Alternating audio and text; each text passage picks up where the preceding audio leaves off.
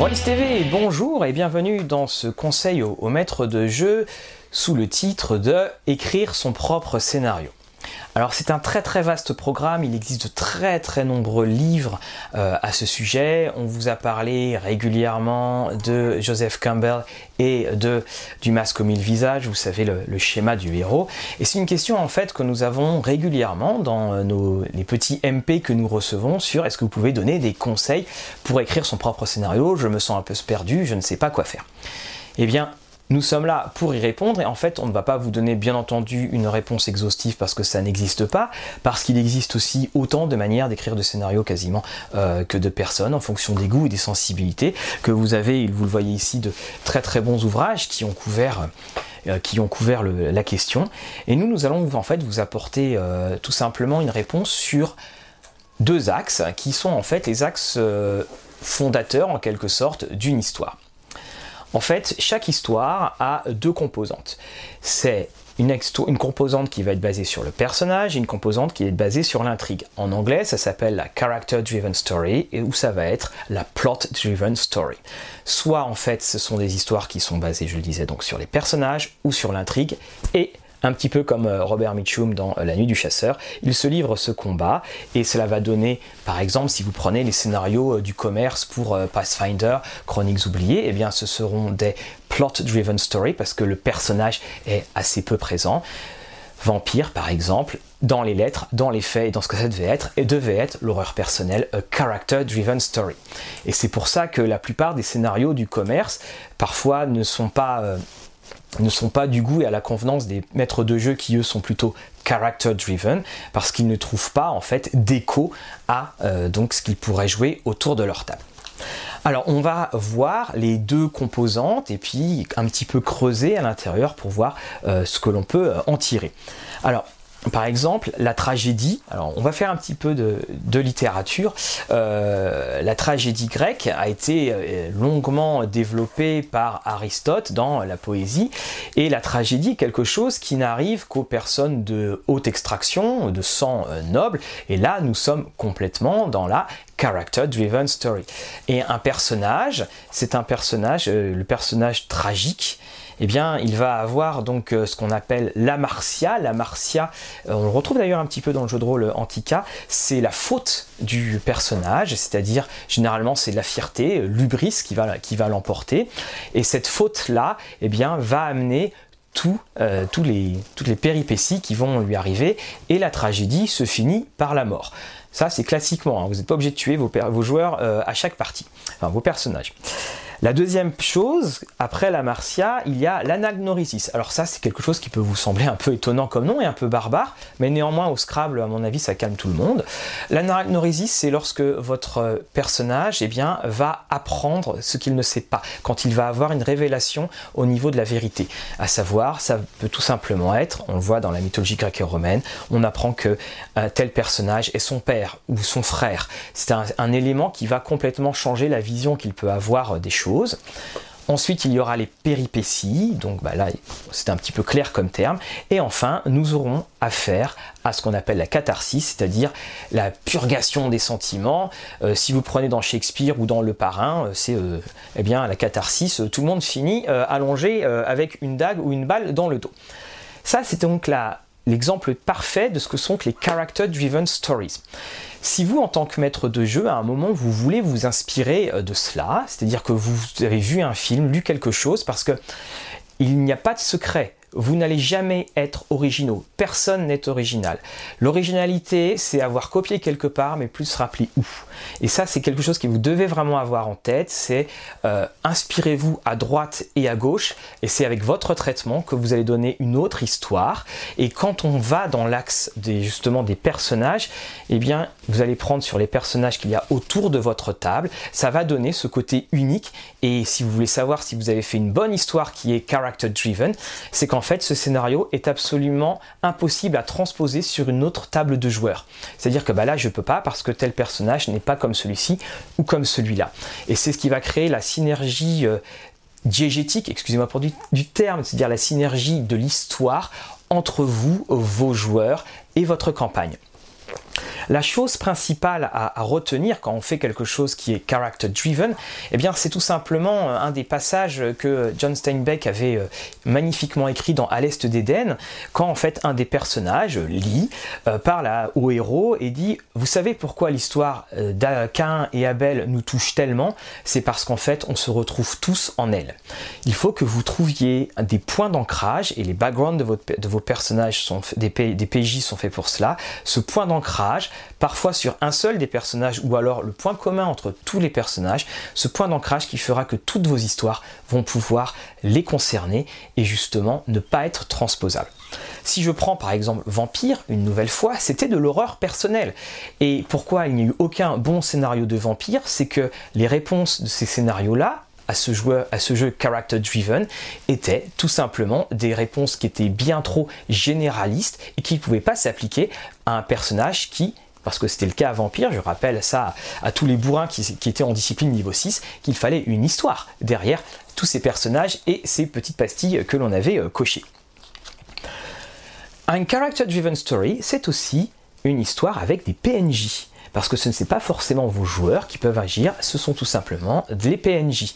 Et là, les PNJ, ce sont ceux que vous allez pouvoir aider, ceux que vous allez pouvoir détester, ceux qui peuvent avoir également un cheminement tragique, comme ceux dont je viens de vous parler, et qui sont souvent en fait une bonne manière d'aborder un certain thème dans la partie.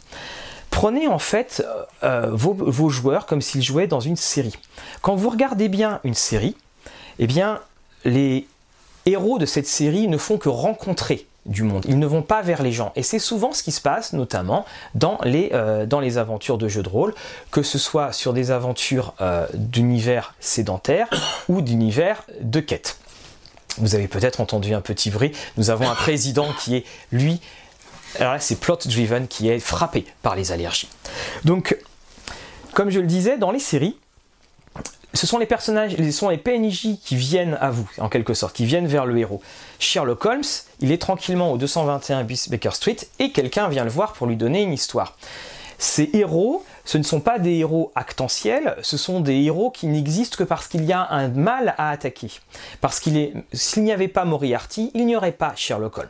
S'il n'y avait pas Sherlock Holmes, il n'y aurait pas Moriarty. Vous voyez qu'il y a ce lien qui est constant entre les deux.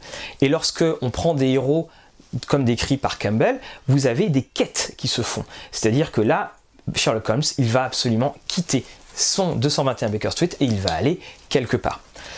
À travers le filtre donc de, des Character Driven Stories, vous pouvez absolument couvrir tous les genres, toutes les émotions. Il suffit tout simplement que vous mettiez soit un joueur en avant, soit donc un PNJ que vous aurez bien travaillé. Encore une fois, inspirez-vous de tout le monde, inspirez-vous euh, des pièces de Shakespeare, inspirez-vous des Simpsons, inspirez-vous de toutes les histoires possibles. Celles-ci seront absolument sans aucun problème intégrées avec votre filtre et traitées par vos joueurs. Il y a maintenant la deuxième partie, ce sont les plot-driven stories. Alors là aussi, les intrigues, il y a eu de très très nombreuses études qui ont été faites. Il y a un bouquin de Christopher Booker qui dit qu'il n'y a que 7 types d'histoires. Il y en a un autre qui fait un petit peu comme pour les enchères qui disait qu'il y en avait 20. Et après, on est arrivé à 36. Voilà, qu'il sera le premier à, 50. Les plot-driven stories, ce sont en fait bah, les, les plus simples à faire parce que en fait, elles vont tout simplement poser les joueurs dans une action, et c'est cette action qui va prévaloir par rapport au personnage. La plupart des films d'action sont plot-driven, et de toute façon, tout est plot-driven à un moment ou à un autre, mais là aussi, on parle de la prépondérance que l'on peut avoir dans une partie, à savoir plus de personnages ou plus d'intrigues. Donjons et Dragons, assurément, c'est pas avec les pauvres alignements qui avaient été faits qu'on était dans le character driven. On est absolument dans le plot driven. La chose à faire, c'est que vous pensez à une scène, et cette scène-là, je prends par exemple l'exemple de George Martin. George Martin, la première scène de Game of Thrones était une scène qu'il avait écrite, qu'il avait mise dans son tiroir. Il avait écrit Un homme est décapité dans la neige. Il l'avait mis dans son tiroir, il a fait plein d'autres choses. Des années après, il ressort, et à ce moment-là, ça devient Game of Thrones. Il y a des scènes que vous aimez, notez-les. Et puis après, vous allez comme par une mind map, vous allez faire les traits et les, liens pour vous dire et vous demander comment je peux arriver à telle ou telle scène. Ainsi, en matinant en fait ces intrigues des actions et des interactions de vos personnages, vous allez pouvoir arriver à ce que vous voulez. Les scènes sont très très importantes parce qu'en fait ce sont les, scènes qui vont marquer les, euh, les joueurs je prends le parrain numéro 3, la troisième partie, la scène finale. Alors, je ne veux pas vous spoiler, mais bon, vous savez tout ce qui arrive à Michael Corleone. Euh, c'est une des scènes les plus marquantes qui puisse exister. Comment est-ce qu'on peut passer de cette scène, enfin, comment est-ce qu'on peut arriver à cette scène? C'est-à-dire, la scène est forte, vous la gardez en tête et vous brodez autour. Ensuite, vous devez penser aux forces et aux faiblesses de votre personnage. Parce que si vous avez un groupe évidemment qui est plus fait pour l'action, euh, les plot-driven stories seront très bien. Mais là aussi, il y a différents types d'intrigues. Si ce sont des personnes qui sont très fortes pour être dans la négociation et pas trop dans la puissance physique, ne les mettez pas face à des scénarios où justement la négociation n'agira quasiment pas. Écoutez vos personnes, écoutez vos joueurs, soyez soyez à leur écoute parce que en tant que maître de jeu, vous êtes un petit peu euh, comme un écrivain, sauf que votre public se réduit à 5 ou 6 personnes. Et vous avez la chance parce que vous les connaissez, euh, ce public-là. Vous les connaissez, ces fans. C'est ceux qui viennent piquer vos, chips tous les samedis. C'est ceux qui euh, veulent toujours négocier. C'est ceux qui sont toujours un peu dans la traîtrise ou qui sont toujours dans l'héroïsme. Vous les connaissez, donc mettez ce, qui va pouvoir déclencher le plus de réponses chez eux. Autre chose, c'est un petit peu la tarte à la crème de la plupart de ceux qui donnent des conseils, c'est de dire il faut jouer, il faut écrire ce que vous aimez. La réponse est oui, c'est la tarte à la crème, mais effectivement, c'est tout à fait vrai. Vous devez offrir à ces joueurs que vous avez la chance de connaître une intrigue dans laquelle ils vont pouvoir s'investir complètement et dans laquelle ils pourront répondre de la manière la plus positive possible. Les plot-driven stories sont connus pour une chose, ce sont les retournements de situation. Un retournement de situation, rien n'est plus satisfaisant en tant que maître de jeu quand on voit qu'il marche à fond, et rien n'est plus satisfaisant en tant que joueur que de ressentir ces petites pointes d'adrénaline qui vous fait sortir du train-train de votre partie. Alors comment on peut les amener justement ces euh, retournements de situation. La chose est qu'un retournement de situation ne doit jamais arriver comme ça, out of the blue, le fameux ah non, c'était moi le coupable. Parce que une fois passé la surprise, les joueurs vont commencer à se dire oui mais en fait euh, c'est assez frustrant, je n'avais aucun moyen de savoir que ça allait être lui le coupable. Haha. Pour cela, en fait, vous devez utiliser, comme le petit pousset, des petits indices, des petites graines que les joueurs ne vont pas forcément reconnaître au premier abord, mais une fois qu'ils repenseront à la partie, verront Ah oui, effectivement, il y a eu ceci, il y a eu cela.